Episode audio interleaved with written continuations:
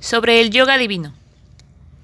En la práctica de asana y pranayama debemos tener la impresión de que trabajamos con lo externo para acercarnos a la realidad interior de nuestra existencia.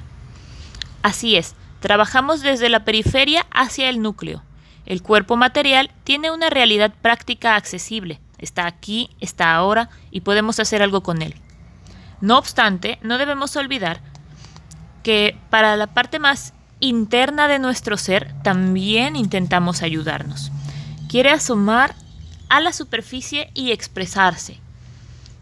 En un ejemplo, en la postura del triángulo, nos fijamos que, a causa de la relación de la postura con nuestra anatomía, todos caemos en las mismas trampas.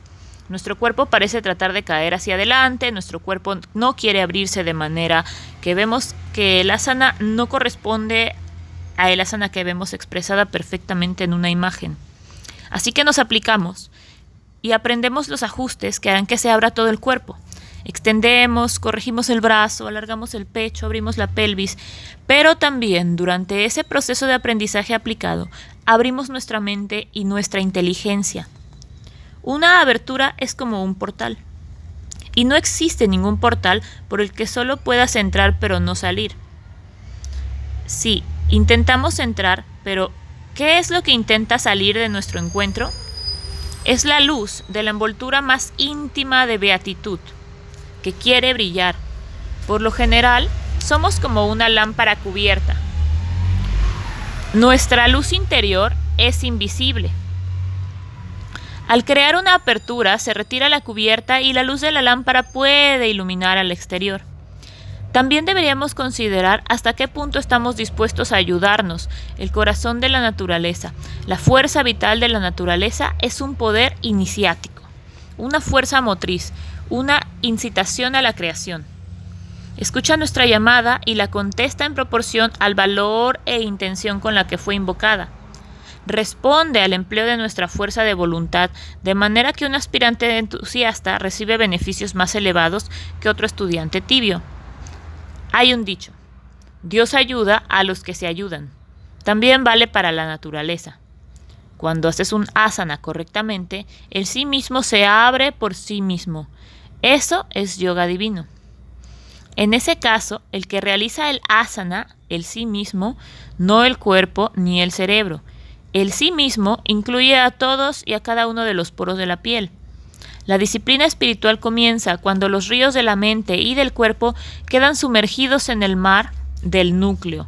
No existe una disciplina espiritual especial. Cuando hay pasividad, ensimismamiento y tranquilidad en el cuerpo y la mente, no hay que quedarse ahí, sino avanzar. Ahí es donde la experiencia espiritual aparece en el yoga. Sin duda, uno puede decir que leer libros sagrados es una práctica espiritual. Por lo, pero lo que yo enseño es práctica espiritual en acción. Como se dice al principio de este libro, utilizo el cuerpo para disciplinar a la mente y alcanzar al alma.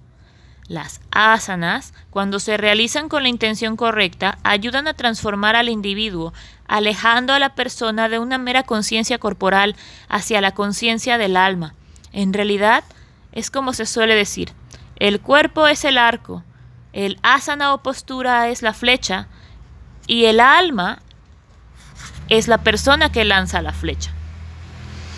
Un asana debe ser honesta y virtuosa. Con honesta quiero decir que debe ser verdadera. No debes engañar ni fingir.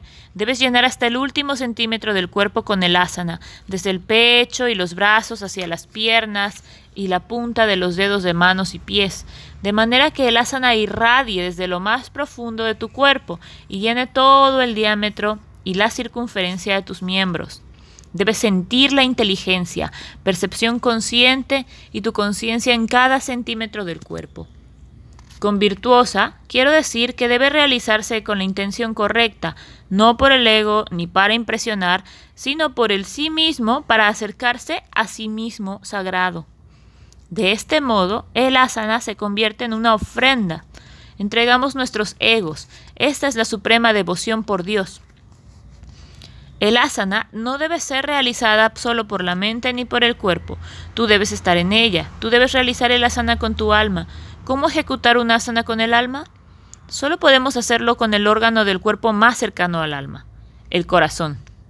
Así que una asana virtuosa se realiza desde el corazón y no desde la cabeza. Así no solo la estás haciendo, sino que estás en ella. Mucha gente intenta pensar cómo llegar a la asana, pero lo que hay que hacer es sentirse en ella con amor y devoción. De esta manera, trabajarás en tu corazón y no desde tu cerebro, para crear armonía. La serenidad en el cuerpo es la señal de la tranquilidad espiritual.